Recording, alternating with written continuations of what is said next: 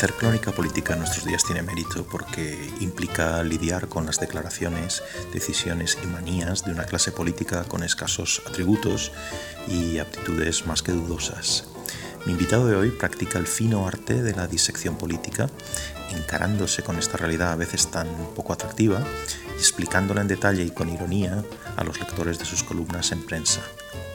Álvaro Delgado Gal es licenciado en Física Teórica y en Filosofía y doctor en esta última disciplina por la Universidad Autónoma de Madrid. Ha publicado los libros La esencia del arte, Buscando el cero y El hombre endiosado. En 2023 aparecerá su volumen La contrarrevolución conservadora, un libro de historia y análisis de las ideas. Desde 1996 dirige la revista de libros y ha ejercido durante más de 30 años el periodismo cultural y político en El País, Diario 16 y ABC Diario con el que colabora en la actualidad. En nuestra charla estudiamos el panorama político que se presenta hasta el final de la legislatura y las intenciones del presidente, si Feijóo es una repetición de Rajoy y si el Partido Popular podrá alumbrar algún día a un líder que eh, no solo sea gestor, sino que también dé la batalla cultural. Y también nos preguntamos dónde se fueron los intelectuales y si un país puede vivir sin élites culturales y sin élites en general. Como siempre, si te gusta lo que ves y lo que escuchas, te agradeceré que te suscribas al programa en YouTube, en tu app de podcast favorita y en mi web pacobeltran.com y que lo difundas en redes y también entre amigos y colegas. Os dejo ahora con Álvaro Delgado Gal.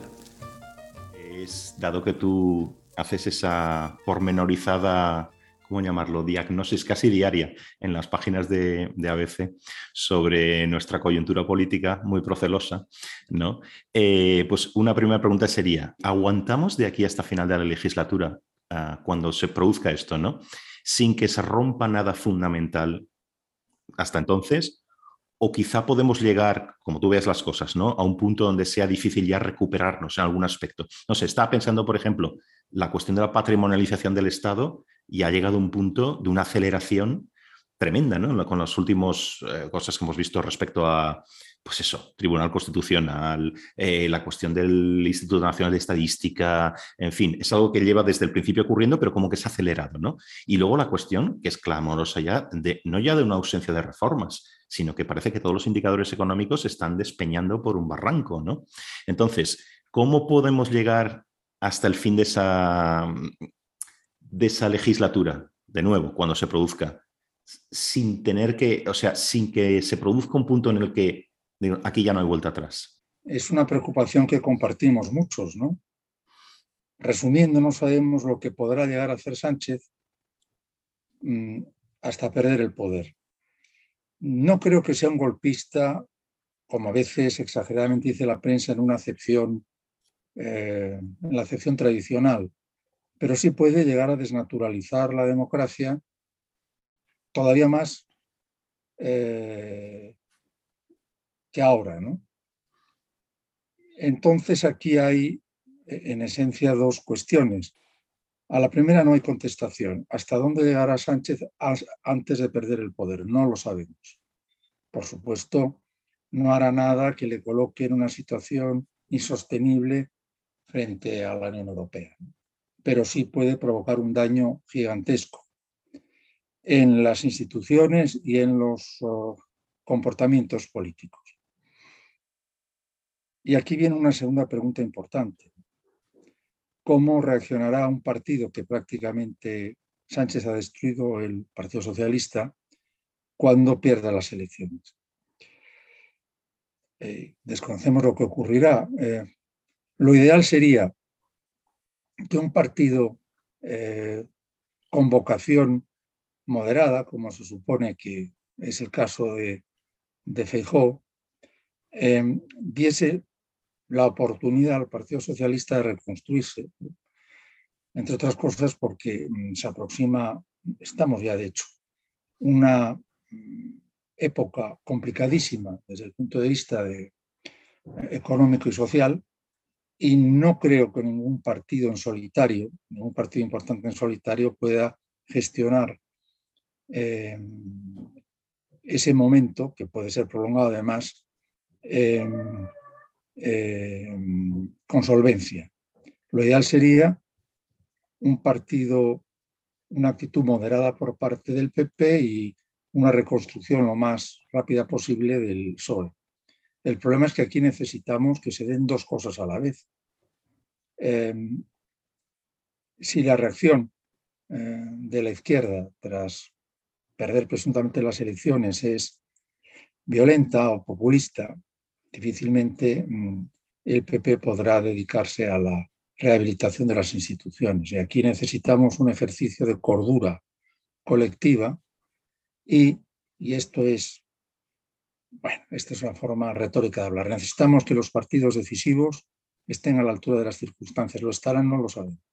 Pero ya que mencionas el PSOE, vamos a ver, eh, yo aquí no sé cuál es, claro, nadie tiene una bola de cristal, pero a ver, ¿qué queda de... No ha habido también es que de puertas adentro ha, sido todo, no sé cómo lo verás tú, pero un arrasar el PSOE. Muchas veces hablamos de, ya no se habla mucho de socialdemocracia, porque es que yo creo que mis amigos socialdemócratas, yo les digo siempre, ya, sí, está muy bien que tengáis esta lealtad socialdemócrata, pero es que esto no existe, es un espectro ahora mismo, ¿no? Tal como yo lo veo, ¿no? Entonces, yo no sé cuál puede ser eh, este escenario futuro para el PSOE. Yo de momento no, no veo de, verdad, literalmente no veo en qué, en qué va a consistir ese partido post-Sánchez. No sé si, porque si miramos a Europa también, tampoco es que hay un ejemplo, ejemplos demasiado buenos. O tienes en los ejemplos de la, situación de la pasoquización, digamos, o sea, una desaparición de, de, los, de un partido socialdemócrata tipo lo que ocurrió en Grecia, pero es que esto ya pasa también en Francia, que era difícil de, imaginar hace unos años, ¿no? O sea, el, Partido Socialista está absolutamente ido, desaparecido, ¿no?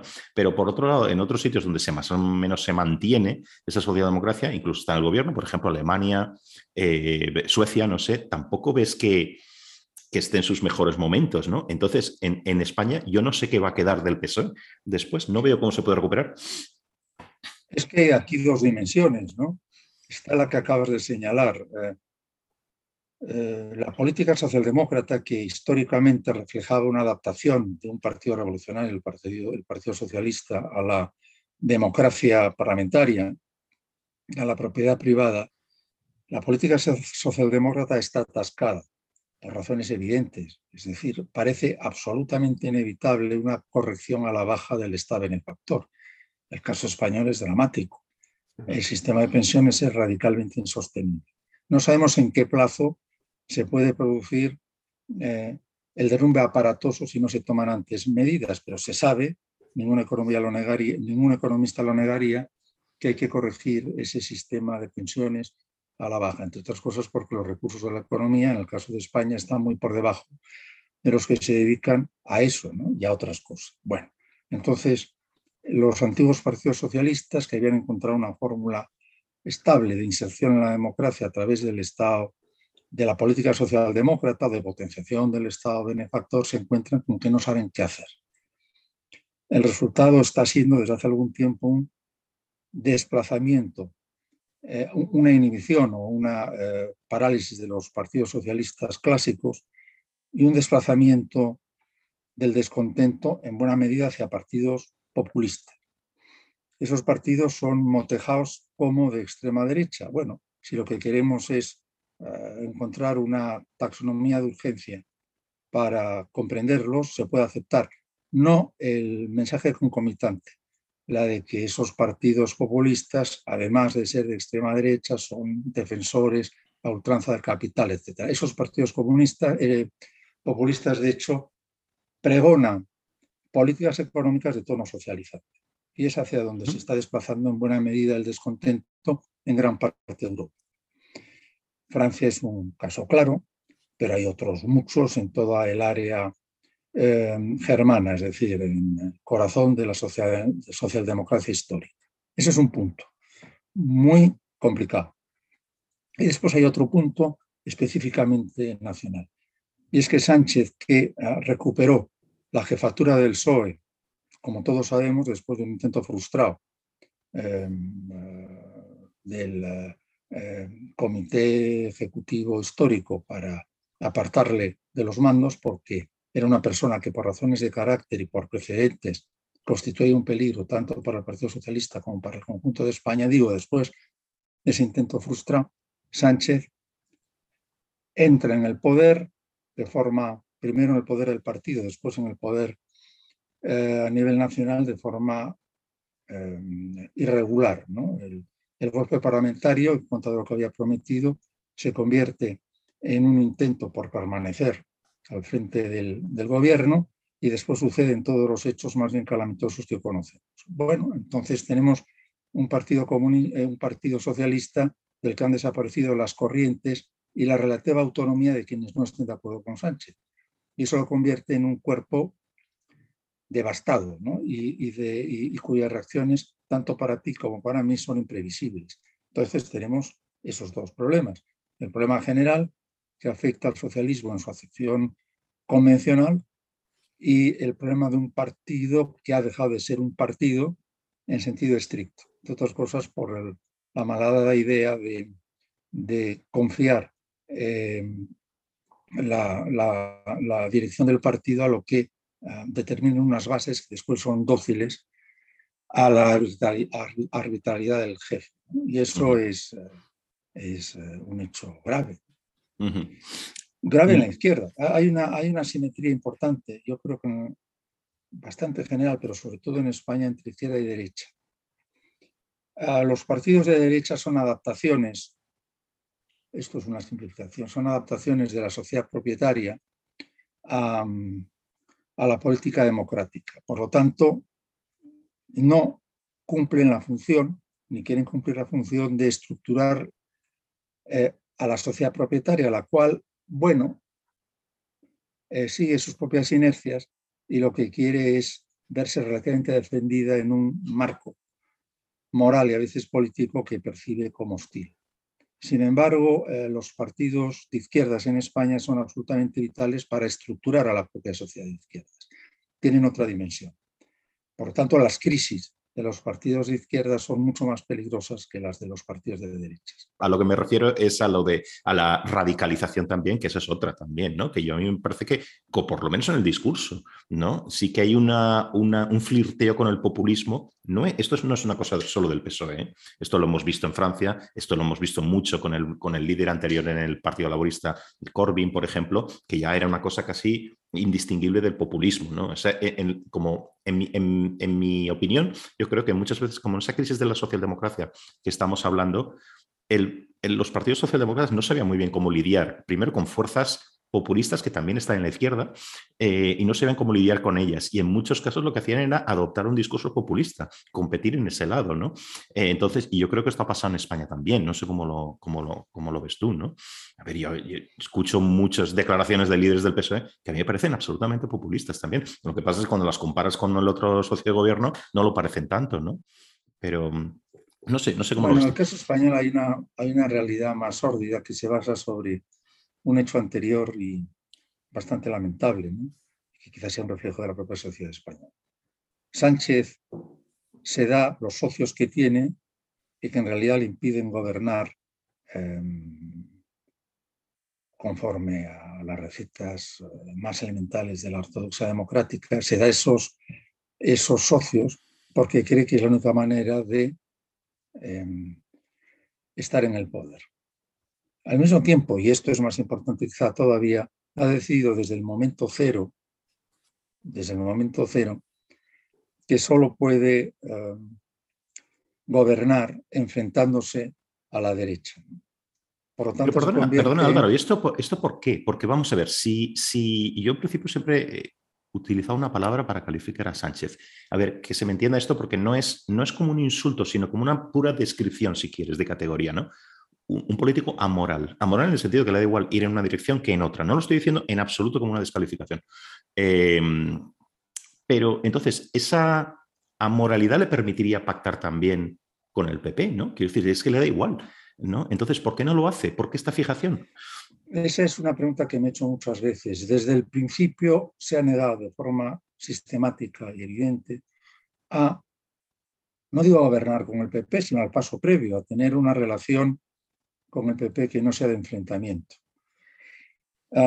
y parece que eso prevalece. Eso, por una parte, objetivamente reduce su capacidad de maniobra, pero también prevalece sobre lo que objetivamente es su amoralidad. Nuevo Fuerte eh, tampoco por el otro lado. Eh, la fragmentación de la derecha primero colocó a este en una situación eh, mala desde el punto de vista electoral y después, durante un tiempo importante, el vacío político que había dejado un Rajoy destartalado y mal parado por su pobre gestión de la cuestión catalana, entre otras, dejó las manos en un em, elemento de repuesto improvisado, que fue Casado, que realmente no contribuyó de hecho a eh, mejorar la relación con la izquierda. Hay una responsabilidad también del Partido Popular. En todo caso, he percibido desde el principio una em, resistencia radical y no desmentida por ninguna eh, decisión intermedia de, de, Sánchez a abrirse a lo que podría ser una colaboración futura con, con la derecha, colaboración tanto más necesaria cuanto que la política que va a tener que ponerse en práctica en España es difícil, como decía hace un rato, de gestionar por parte de un solo partido. Entonces nos encontramos en efecto con una persona que carece objetivamente de principios, un señor que se contradice como se contradice el señor Sánchez, carece de principios. Si no crees en, el principio de contradicción, no tienes principios por definición. Lo hemos visto también últimamente a cuenta de la, del cónclave de la OTAN. A mí me parece muy bien que España se reincorpore a lo que sería eh, el bloque occidental en toda la extensión de la palabra. Me parecía necesario corregir también los terribles, vanidosos, estúpidos errores de, de Zapatero. Pero bueno, eh, el, entusiasmo, la obsequiosidad con que Sánchez eh, se ha entregado a su nuevo rol de líder europeo confirma que es un señor que no tiene, que no tiene una orientación eh, moralmente, moralmente inteligible. Y en esas estamos. Eh, Sánchez no puede gobernar con los socios que ha querido darse, no quiere gobernar con la derecha, es errático en, eh, sus, en sus, movimientos y quiere seguir en el poder, ese es el diagnóstico. Habrás oído esta, esto que se ha convertido casi en un, en un cliché, ¿no? Esta cosa, una idea que mm, se suele expresar como en España hay una, hay una tendencia natural por parte de los, de los ciudadanos españoles a votar al PSOE, ¿vale? pero cuando las cosas ya mm, van muy mal, entonces se llama o se vota al PSOE o se respalda al, perdona, al PP para arreglar las cosas. ¿no? no sé si has oído este tipo de, cosas. muchas veces, sí. ¿Cuánto, cuánto de verdad es, crees es una versión de parte, eso, eso lo dice la gente, afecta al PP, ¿no? Ah, pero detrás de eso hay un fenómeno real, em, y no solo español. Em, la democracia que es el régimen moral en que todavía estamos, y digo todavía porque a saber en qué vamos a estar dentro de unos años. El momento es muy convulso, muy raro. La democracia es un marco moral en el que se promete lo que no se puede dar. Eh, se promete la igualdad en una acepción imprecisa. Puede ir desde la igualdad en ascenso, que era lo que daba mayor sentido y funcionalidad a los partidos socialistas cuando eh, la pirámide de población era favorable, la tasa de crecimiento alta, em, a tener que decir que em, esa igualdad no está garantizada y entonces hay cierta tentación a rebotar en formas de, igualdad más primitiva, lo que los eh, llamaban la igualdad, igualdad en los consumos. Esa es la situación difícil en que está la izquierda. Entonces, bien, la izquierda pierde, afortunadamente, todos los partidos pierden de vez en cuando las elecciones y em, por distintas circunstancias eh, puede o no eh, corregir la situación económica a la derecha. En el caso de Rajoy, hay que decir que Rajoy aplicó los programas que eran inevitables teniendo en cuenta eh, las condiciones del casi rescate de España por la, por la Unión Europea. Bueno, eso se corrige y entonces es fácil que una vez corregido vuelva el ansia, el ansia democrática por la igualdad. Hay que decir que eh, una de las debilidades del gobierno Rajoy consistió en que éste nunca intentó dar lo que se llama la batalla cultural. Entonces, bueno, después de dejar las, las, cuentas no bien, pero relativamente arregladas, y lo digo no solo por decisiones personales, sino por el contexto europeo, tendría que haber hecho lo mismo el gobierno socialista. Bueno, después de dejar las cuentas relativamente arregladas, eh, nos encontramos con que la derecha no tiene una propuesta mm, moralmente convincente o si la tiene es de carácter fragmentado, es de carácter minoritario. Me explico. Vox es un partido que está dando la batalla cultural más que la batalla en el terreno de la gestión económica, de la organización de los asuntos sociales, pero que lo hace adoptando posiciones que de momento siguen siendo muy minoritarias. Entonces la derecha no ha encontrado el punto que le permitiría conciliar una mayor solvencia técnica, no tan grande como ella pretende, pero yo creo que mayor en términos relativos que la de la izquierda, con em, un mensaje de carácter cultural y moral que le permitiera mm, entrar en un contacto más fructuoso y más integral con la población española, es un hecho. ¿Tú no crees un poco que, no lo sé, que, que, la opción Feijó mm, es un poco como volver a lo de Rajoy, es un poco Rajoy, ¿no? Desde luego sería mejor que, por lo que estamos hablando, mejor que lo que tenemos ahora, ¿no? Eh, como gobierno, ¿no? A pesar de que no, tú has escrito una columna reciente tampoco de que qué hará, qué hará Feijó, más allá de tratar de, de, lo que está enunciando, ¿no? Respecto a impuestos y tal, pues no lo sabemos, ¿no? Pero desde luego, mejor que lo de ahora, yo creo que sería en principio, ¿no?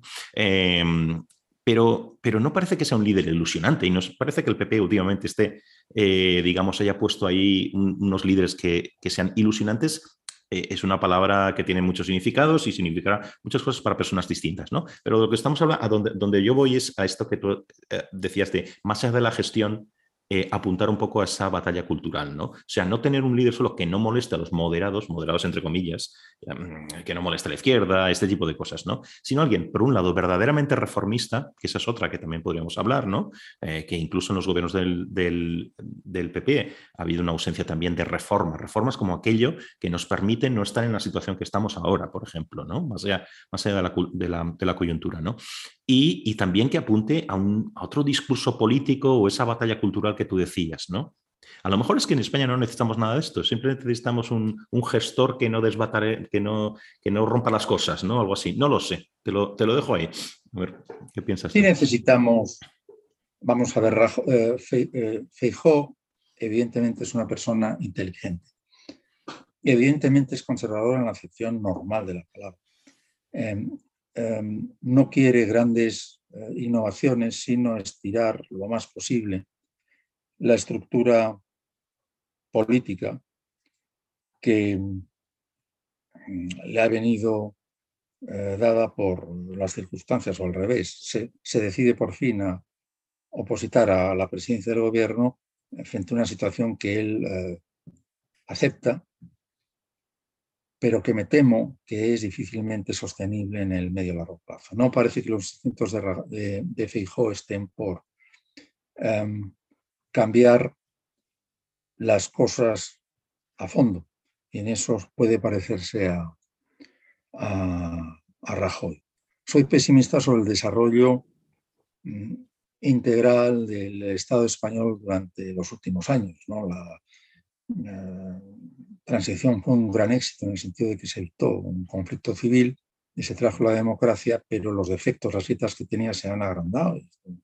Lo demuestra la deriva del, de las políticas territoriales y eh, em, el fenómeno en el largo plazo apunta al colapso. No parece que Feijóo esté pensando en, ese, en este momento en eso, ni que esté, digamos, um, emocionalmente preparado para enfilar de frente ese tipo de problema, aunque la gente se hace con las circunstancias y no sabemos cómo será eh, Feijóo dentro de tres años. ¿no? creo que ni él mismo lo sepa. En cuanto a los votantes, bueno, eh, realmente las atrocidades que en el terreno constitucional hemos visto cometerse durante los últimos dos años, también en el terreno de las costumbres políticas, repito, es decir, eh, eh, Sánchez es una persona que pocas horas después de haber afirmado que no podía, que, gobernar con, él, con, con Unidas Podemos habría quitado el sueño, anuncia que quiere emprender ilusionado ese viaje en común, evocando casi la escena última de Casablanca. Eso es sorprendente, es desmoralizador, eso eh, enturbia y destartala cualquier intento de colaboración entre los partidos y eh, cualquier fotografía que, queremos, que queramos hacer de la situación política. De esas circunstancias, creo que muchos españoles sienten la urgencia de hacer lo posible porque Sánchez se vaya, no solo pronto, sino en condiciones que le impidan volver al, poder o controlar en algún momento el partido. Eso en este momento se ha convertido en la urgencia máxima. Esto dicho naturalmente, no sabemos si Feijó es la persona llamada para lo que sería una reconstrucción nacional, no lo sabemos. Creo que es prematuro de todas maneras aventurar pronósticos en ese sentido. La gente cambia. Eh, eh, los, políticos se tienen que reinventar a sí mismos según el momento que les haya tocado vivir. Comparto la idea de que uh, parece tentado a, como digo, explotar al máximo los, los, recursos menguantes de la democracia española, menguantes, lo que no em, incita al entusiasmo. Yo no veo que el PP de ahora, no lo sé, cómo lo ves tú, pueda producir un, lo que fue Reagan, por ejemplo, para el pensamiento conservador, o lo que fue Blair para la... exacto, o incluso Macron, si quieres, para... a eso me refiero, ¿no? Sí, no, estoy de acuerdo, el Partido Popular, y, repito lo que dije hace un rato, los partidos de derecha son, no son instrumentos ni siquiera de la, digamos, de la clase de más renta, dando este concepto un alcance modesto de los que tienen algo que conservar. No, no es una expresión eh, de esa clase, sino que en rigor son mm, corporaciones em, surgidas con el ingreso, con, la, con, la, democracia, que intentan sobrevivir. Em, y son conservadoras, repito, en el sentido habitual de la palabra. Quieren que les vaya lo mejor posible dentro de un marco que en rigor no han elegido, que les ha venido impuesto por la historia. Y no están para grandes proyectos ni aventuras. Hay excepciones, por ejemplo, eh, eh, Ayuso en Madrid sí es una líder con sus ribetes populistas, con buenas intuiciones um, y que parece más dispuesta a adoptar la iniciativa en el terreno de las ideas, en la medida en que las ideas de verdad le interesen, pero es una persona populista y popular y no sé hasta qué punto las ideas le interesan. Pero digamos, los líderes nacionales, que además dependen también de los intereses autonómicos, del deseo de los líderes autonómicos por seguir donde están, pues no tienen em, eh, proyectos. Si por proyectos se entienden eh, una idea de país a la que estén dispuestos a sacrificar sus em, políticas a corto plazo. Em, Thatcher eh, logró eh, salir adelante en, Gran Bretaña, eh, en parte por cómo era ella, en parte porque la propia nación inglesa había llegado a la conclusión de que el país iba a la ruina. Basta ver la trayectoria de Gran Bretaña en los 70, eh, comparada con la de otros eh, países europeos, para ver que el país se estaba aproximando a una situación inviable. Es decir, que esos grandes cambios se suelen producir en momentos que se perciben em, popularmente como muy, muy peligrosos. Naturalmente necesitas a, una clase política medianamente educada y a una población em, no tentada por eh, salir adelante a costa de quienes no estén de acuerdo con lo que no piensan lo mismo que ellos. Es más importante, de todas maneras, yo creo, una democracia que vaya bien la oferta que la demanda. La mayor parte de los votantes lo que quieren es em, tener eh, la fiesta en paz y eh, la sensación de que las cosas se van a ir, cosas elementales como llegar a fin de mes, les van a ir mejor con un líder determinado. Y aquí tenemos evidentemente un problema con eh, la clase política. Mm. Por una parte la fragmentación nacionalista, que es muy grave, y después los grandes partidos. Pues tenemos a un Sánchez impredecible y absolutamente carente de límites, en principio, y a un PP, eh, bueno, que de momento eh, no parece equipado intelectualmente para cambiar mucho las cosas, pero bueno, demos tiempo al tiempo. Los que os dedicáis a comentar la, actualidad política en, columnas, en periódicos, en radio, etcétera, ¿no, ¿no es un poco duro, un poco doloroso hacer columnas, escribir, hablar de políticos tan malos como los que tenemos ahora, ¿no? O sea, estoy comparando con algo, no sé qué no sé qué sería antes, pero comparo con otros políticos antes, ¿no? Y me refiero a que esta clase política que tenemos en España, por ejemplo, eh, tú, vas a, no sé, este ejercicio casi masoquista de meterme una vez en, el, en, el, en, el en la web del Parlamento donde tienes la, información sobre los representantes, ¿no? Y hay mucha gente, por ejemplo, casi un cliché, ¿no? Te vas a los currículos de mucha gente en, en Podemos, por ejemplo, y aquello es todo menos un, currículo como se entiende, ¿no? Una exposición pues, de habilidades o de experiencias laborales, etcétera. Es todo al revés, ¿no? O sea, muchos políticos tienen como principal actividad antes de llegar a la política ser activista. Activista no se sabe bien de qué, ¿no? No sé si tiras cascotes por las calles o algo así. Muchos otros ponen incluso ahí que no acabaron una carrera porque tuvieron que luchar contra el capital, no sé, cosas de este tipo. Estoy siendo un poquito exagerado, pero no demasiado, es lo triste, ¿no? No sé cómo puedo expresar esto de una forma que no suene demagógica, pero bueno, esta calidad promedio de la clase política, no sé cuántas de estas reformas, acuerdos, etcétera, se pueden llevar a cabo, ¿no? Con lo que hay, ¿no? Entonces, ¿Cómo lo ves tú? Pues eh, con escepticismo también. ¿eh? Yo solo señalaría dos cosas, una general otra vez y otra específica y doméstica.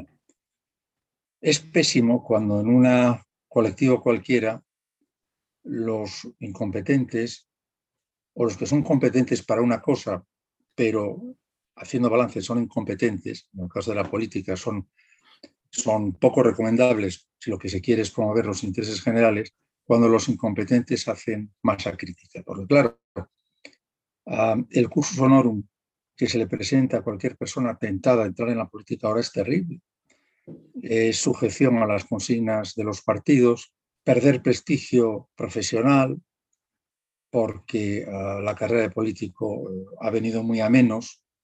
Em, seguramente tener que mentir más de lo que una eh, persona con eh, íntegra querría. Entonces, bueno, se produce una inhibición comprensible de los mejores, un crecimiento correlativo de los malos y el proceso se retroalimenta, de manera que no se, no se ve muy bien cómo se puede corregir. Eso es importante y potencialmente desastroso. El caso de Podemos es eh, casi grotesco, quiero decir.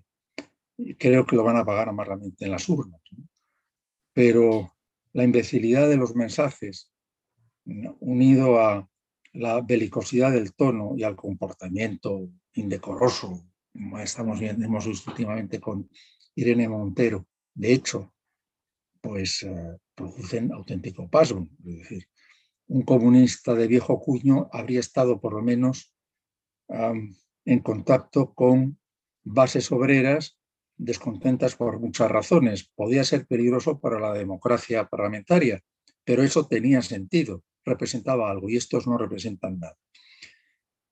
Eh, lo que más me irrita, porque aquí sí se produjo un fallo grande del demos, del votante, fue que el impulso que convirtió a Podemos en una amenaza peligrosísima para el Partido Socialista.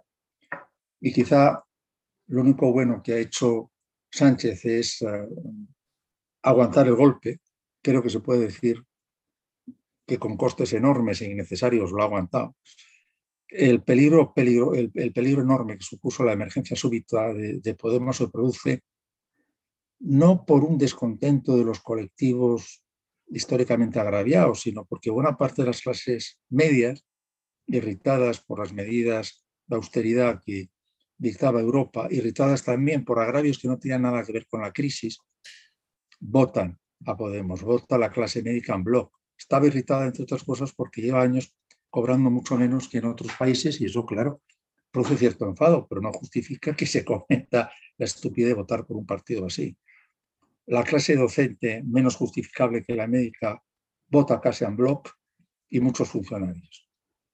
Eso le da un protagonismo un partido inviable absolutamente absurdo. Y ahí hay sí una responsabilidad moral del, del, del, votante de base. Eh, ha sido una experiencia mala. ¿Tú no crees que esto está relacionado también con algo que estabas diciendo antes sobre los partidos de la izquierda y la igualdad, ¿no? este anhelo de igualdad, ¿no? Eh, pero claro, es que igualdad es otra cosa que también es muy polisémico, ¿no? Entonces, igualdad hay muchos tipos de igualdad, ¿no? Y hay una literatura infinita sobre estas cosas, ¿no? Entonces, ¿tú no crees que en España vamos más, si, vamos, que también lo has mencionado con otras expresiones, ¿no? Esta división clásica, yo hablo mucho en el programa aquí de esto, ¿no? De, igualdad de oportunidades frente a una igualdad de resultados. La igualdad de resultados ya solo hay que mirar la historia, es una cosa inviable que te lleva a unos dramas y unas tragedias gigantescas, ¿no? Y la igualdad de resultados, pues que la cuestión es que se la tomen en serio o no, porque la igualdad, perdón, la igualdad de oportunidades. La igualdad de oportunidades puede llegar a ser una cosa como muy revolucionaria también, ¿no? Pero en fin, ¿Tú no crees que nos tiramos más en España hacia esto que sería una igualdad de resultados? Que todos tengan lo mismo o que, lo que los que tienen lo tienen injustificadamente, ¿no? Ese tipo de cosas, ¿no? Casi también clichés. Eh, frente a esta igualdad de oportunidades, el aceptar que, lo máximo que podemos hacer, y ya sería muchísimo, sería mm, poner las bases para que la gente pueda competir, ¿no? O sea, que no empiece cada uno en una posición distinta, sino que empiecen lo más parecidos posibles para que luego compitan por tener unos resultados. ¿no? Pero parece que esto no lo aceptamos. Lo que pasa es que hay ahí una dificultad difícil de resolver. Eh, la igualdad de oportunidades mm, em, deja de ser atractiva o pierde parte de su atractivo cuando la evolución de las cosas coloca en una situación de inferioridad em, de raíz a parte de la población. Es decir, eh, libertad e igualdad se pueden conciliar hasta cierto punto y solo mm, durante un tiempo. Al final la, libertad produce, desigualdad y la desigualdad es propensa a convertirse en abuso. Una de las cosas mm, preocupantes en las sociedades occidentales de, los últimos 50 años ha sido el crecimiento innegable de la desigualdad, crecimiento que nadie, que yo creo que ningún economista niega. Un crecimiento de la desigualdad que además no obedece al esquema antiguo del capitalismo, del capitalismo frente al obreros. Es una desigualdad provocada sobre todo por el proceso de enriquecimiento de los, de los ejecutivos, que en parte se quedan con el excedente de las empresas. Bueno, por un camino u otro, este último camino es más sórdido que el anterior, en que el capitalismo capitalista se, expone, se expone a perder su propiedad y tiene una actitud menos volátil hacia lo que es eh, la empresa o la fábrica. Bueno, este, eh, eh, por un camino u otro, em, la desigualdad, la desigualdad tiende a, a, crecer o crecer durante un rato y a convertirse en abuso. Y esto en un régimen democrático pues impulsa a los partidos populistas, de izquierda o de derechas. y no creo que haya una receta para impedir eh, ese proceso que puede ser funesto. Eh, y hay que, bueno, eh, cruzar los dedos, esperar en un restablecimiento de la igualdad de las oportunidades compatible con la libertad y con la administración racional de los recursos y eh, que cada palo, palo aguante su vela. Las sociedades llamadas democracias liberales son muy inestables. son, para empezar, inventos bastante recientes. Realmente, realmente eh, eh, simplificando mucho, tenemos por un lado a Estados Unidos, que tiene una experiencia histórica más dilatada de lo que es la democracia, por otra parte la Europa de la posguerra mundial, es muy poco tiempo. Eh, pero son, son inestables. Son inestables porque conciliar libertad con igualdad es complicado y exige un comportamiento sensato de las élites políticas que con frecuencia no se da. Y no hay recetas. La receta es, bueno, eh, la buena gobernanza, con una, con una eh, política, si no ejemplarizante, que es mucho decir, respetable por parte de quienes tienen más y de sus conexiones políticas. Pero eso es el frecuente que no se ve. Y no hay receta para resolver ese conflicto. Hay que intentar mantener el equilibrio, aunque resignándose a que el conflicto persista. yo, ahí sí soy un poquito más, no sé si, optimista o cómo llamarlo, pero sí creo que hay una, opción más, pues, las, esas democracias liberales nórdicas que son más redistributivas, pero sobre todo, más que redistributivas, ellos se toman muy en serio la, competencia, o sea, el libre mercado, etcétera. parece que esto no lo pensamos mucho, ¿no? Eh, y sobre todo también se toman muy en serio el, el, que aquellos que se van quedando atrás eh, pueden acceder a formación que les permita competir en el futuro. Quiere decir que este es un sector que no tiene futuro, pues el Estado va a poner los medios para que haya una reeducación, unos cursos, etcétera, que te pueda permitir irte enganchando. Claro, todas estas cosas requieren de un encaje de bolillos que es complicadísimo en otros lados y requieren, como tú dices, de una ejemplaridad y, que los partidos políticos no estén a la greña, claro, que, que, hace que sea muy complicado y que sea casi, casi un nicho. Para mí, esto es un poco lo que quería hacer Macron, ¿no? Claro, en el contexto francés esto es mucho más complicado, ¿no? Pero para mí no hay otra, ¿eh? No, no sé si soy muy demasiado, tengo una demasiada fijación por lo nórdico, ¿no? Pero, pero vamos, en España, por ejemplo, estamos lejísimos de esto y en otros sitios también, ¿no? estamos de acuerdo, vamos, es decir, no hay alternativas a ese intento por hacerlo bien, sin eh, incurrir en el dislate igualitarista, cuyos resultados son sistemáticos y absolutamente elocuentes en todo el mundo, y evitando a la vez que em, un crecimiento progresivo de la igualdad, de la desigualdad, perdón, pueda traducirse en falta de oportunidades objetivas para gran parte de la población. Está claro que la igualdad de, de oportunidades es un principio insoslayable, pero a la vez em, no se puede garantizar la igualdad de oportunidades em, sin intervenir de forma destructiva para la libertad en eh, la propiedad o en eh, la vida familiar. Entonces, quiero decir que incluso autores ah, em, que llamaríamos en Europa socialdemócratas, que en Estados Unidos cursan como liberales, como Rawls o como Dworkin, proponen un arreglo eh, cicatero, en el sentido de que Rawls, aunque admite que es, eh, tolerable que aumente la desigualdad si eso redunda en beneficio de los menos favorecidos, principio muy abstracto. Está abierto a fórmulas de distribución difícilmente compatibles, por ejemplo, con la persistencia de la estructura familiar. No denuncia a la familia, pero la acepta a regañadientes. Hay una tensión muy difícil de resolver. Eres director y llevas siendo mucho tiempo de la que yo creo que es la mejor revista de ideas en, España, que es la revista de libros. ¿No tiene un punto de, de, masoquismo dirigir una revista de libros, una revista intelectual en un país que lee tan poco? Las revistas del corte de revista de libros, revistas que anteceden en el tiempo revista de libros como el New York Times, eh, perdón, el New York Review of Books o Exacto. El, el, Times Story Supplement, han tenido un número de lectores más corto de lo que se supone. Carezco de, de, datos concretos sobre la New York Review of Books, que al mismo tiempo es, una, es un periódico político, lo que eh, lo abre a otros horizontes y lo hace, eh, lo hace más interesante para más gente en muchos aspectos, periódico combativo en el terreno ideológico. Pero, por ejemplo, el, el Time Story Supplement, eh, maravillosamente financiado, por lo menos hasta hace poco tiempo, conozco las, desconozco las evoluciones últimas por Murdoch, em, con unos medios sorprendentes.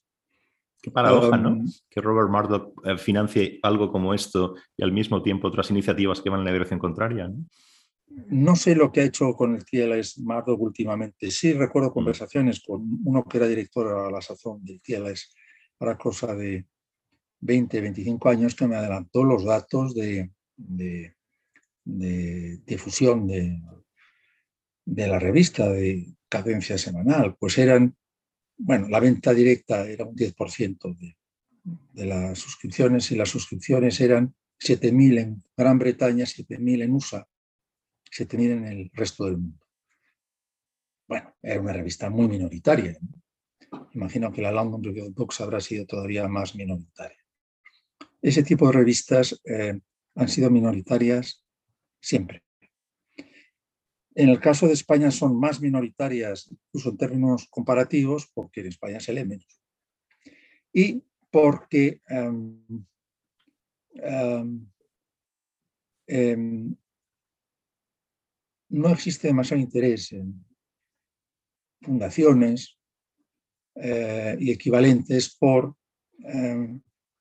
financiar aventuras intelectuales que puedan colocarles en una situación complicada frente a la administración.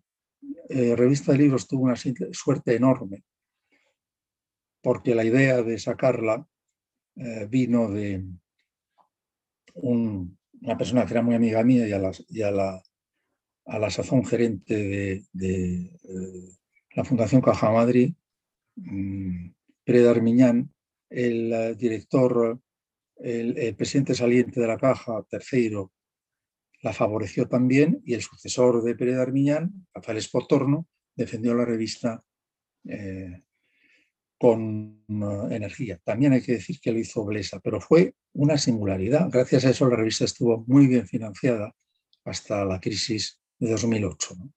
Pero fue una singularidad, no es fácil. Em, encontrar apoyo a una aventura intelectual y es crecientemente difícil, en España. ¿Tú crees que también, aparte de esto, o esto sería un ejemplo más, o se insertaría en algo mayor, eh, que sería quizá una desaparición estoy midiendo mis palabras aquí también, porque esto es un campo de mina semántico. Eh, una desaparición de los intelectuales en España. Ya sabes esto que decía Sabater, ¿no? que lo de intelectual se, se había convertido casi en una palabra en un insulto. ¿no? Así que mejor que no te llamaran intelectual. ¿no? Pero, ¿cómo, ¿cómo, definirías esto un poco? ¿no? ¿Cuál es el panorama intelectual en español? ¿Y quiénes son los intelectuales? Si, si queda alguno. ¿no? queda, quiero decir, no queda porque ha desaparecido la figura. ¿eh? El intelectual en su acepción todavía vigente, pero ya anacrónica, aparece con el affaire Dreyfus en, Francia.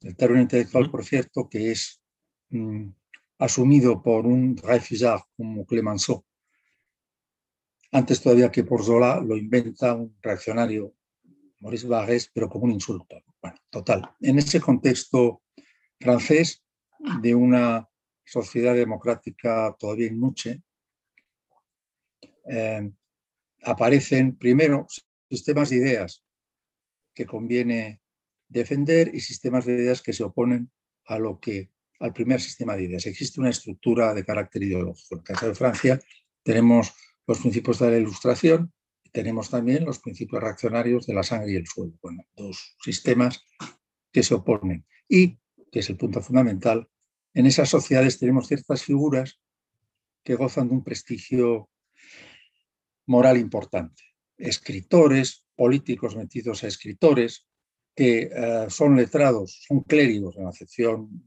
mm, antañona del término, es decir, personas que dominan mm, la ciencia en, su acepción más amplia, en sociedades que respetan eso, lo respeta en buena medida la derecha y lo respeta una izquierda em, que cifra en el jefe intelectual, pues eh, virtudes, virtudes salvíficas, eso está ya en Marx, sobre todo en el Marx, Marx primero, ¿no?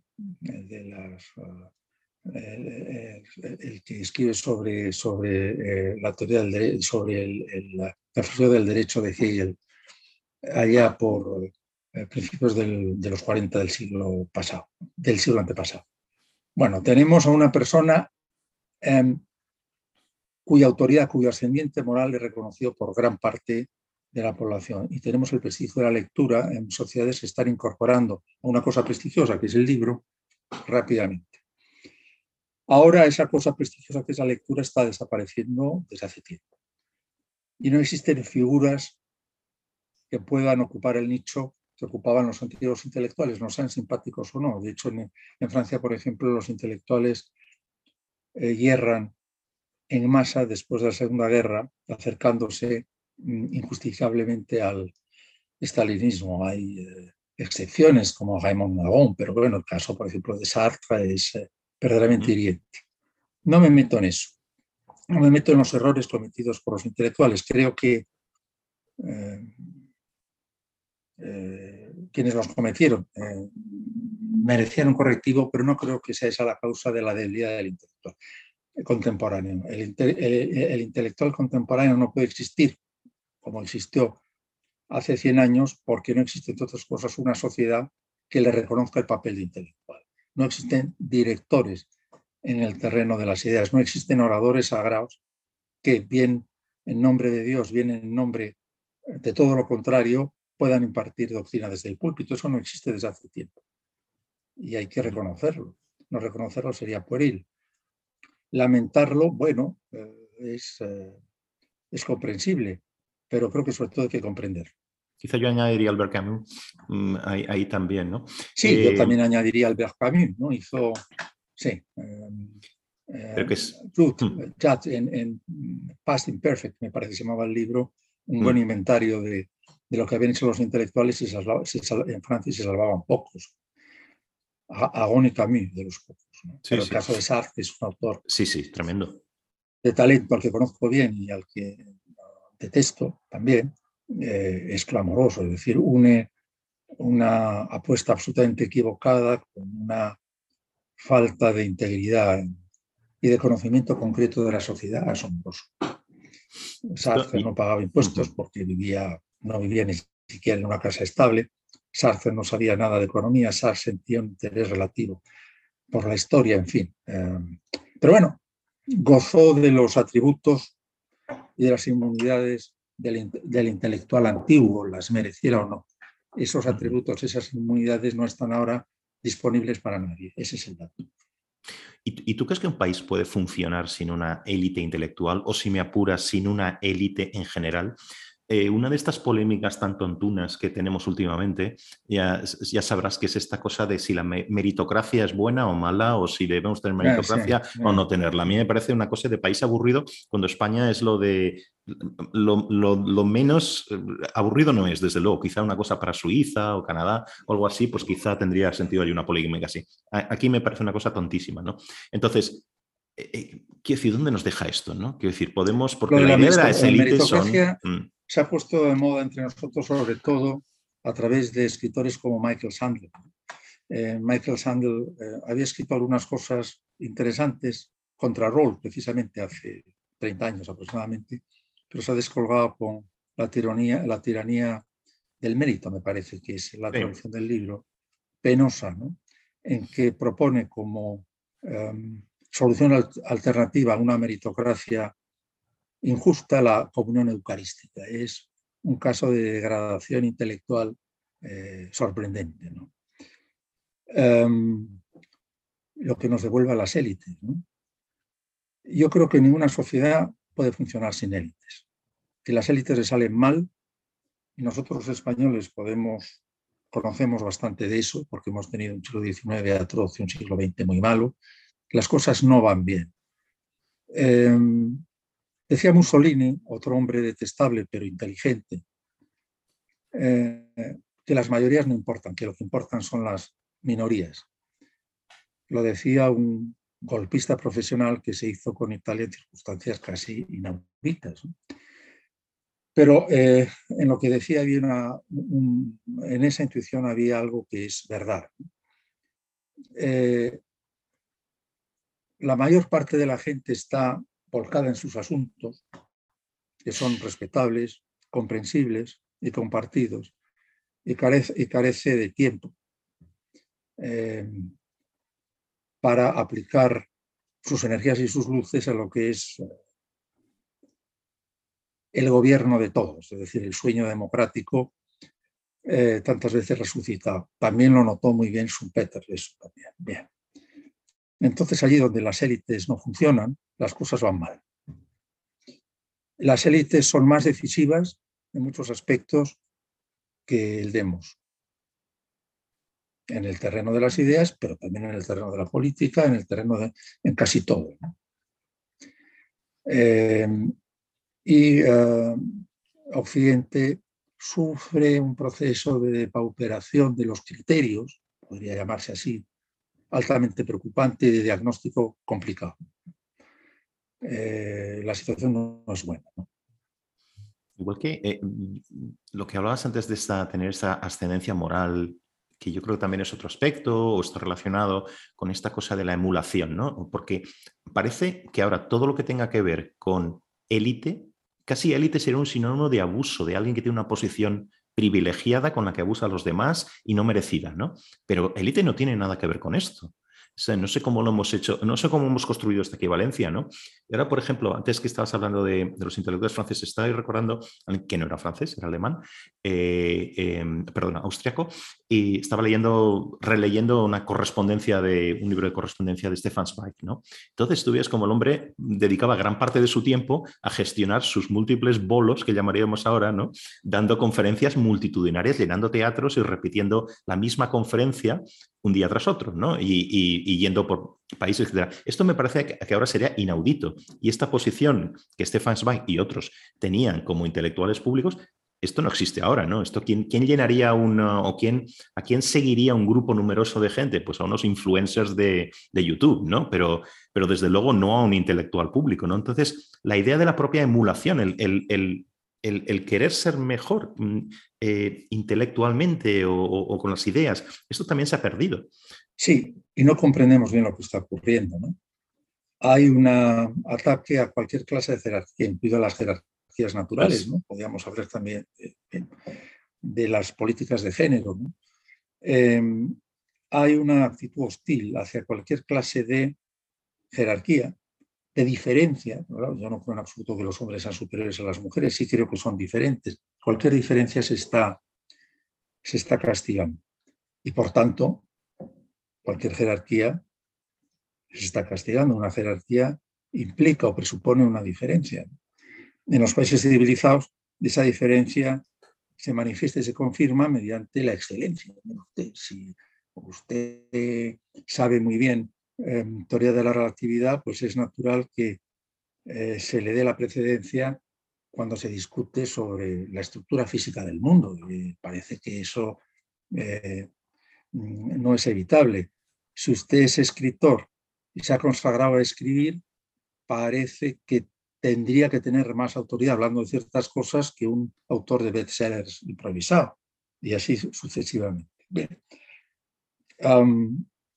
Eso se, todavía no en el campo de la ciencia, donde los algoritmos son duros, pero sí en el terreno de las humanidades eso ha dejado de ocurrir. Y, a mí me ha preocupado esto desde hace tiempo. Me gustaría tener una explicación. He encontrado, que no tengo, he encontrado sí algunas conexiones eh, con una responsabilidad específica de la izquierda. Me explico. La izquierda ha trasladado su impulso revolucionario, impulso sin el cual no se concibe a sí misma, por lo tanto se derrumba, desde los terrenos consabidos y ortodoxos de, la política económica a eh, otra clase de frentes, que está bastante ligado con el pensamiento woke, basta leer al Marcuse de mediados de los 60. con resultados curiosos creo que el resultado es calamitoso desde el punto de vista de lo que estamos oyendo.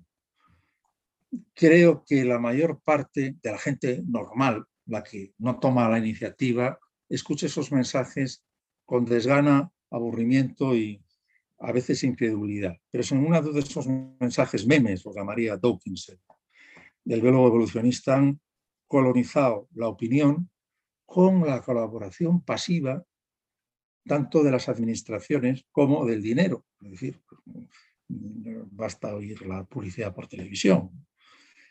Y eso tiene efectos bastante disolventes y bastante degradantes.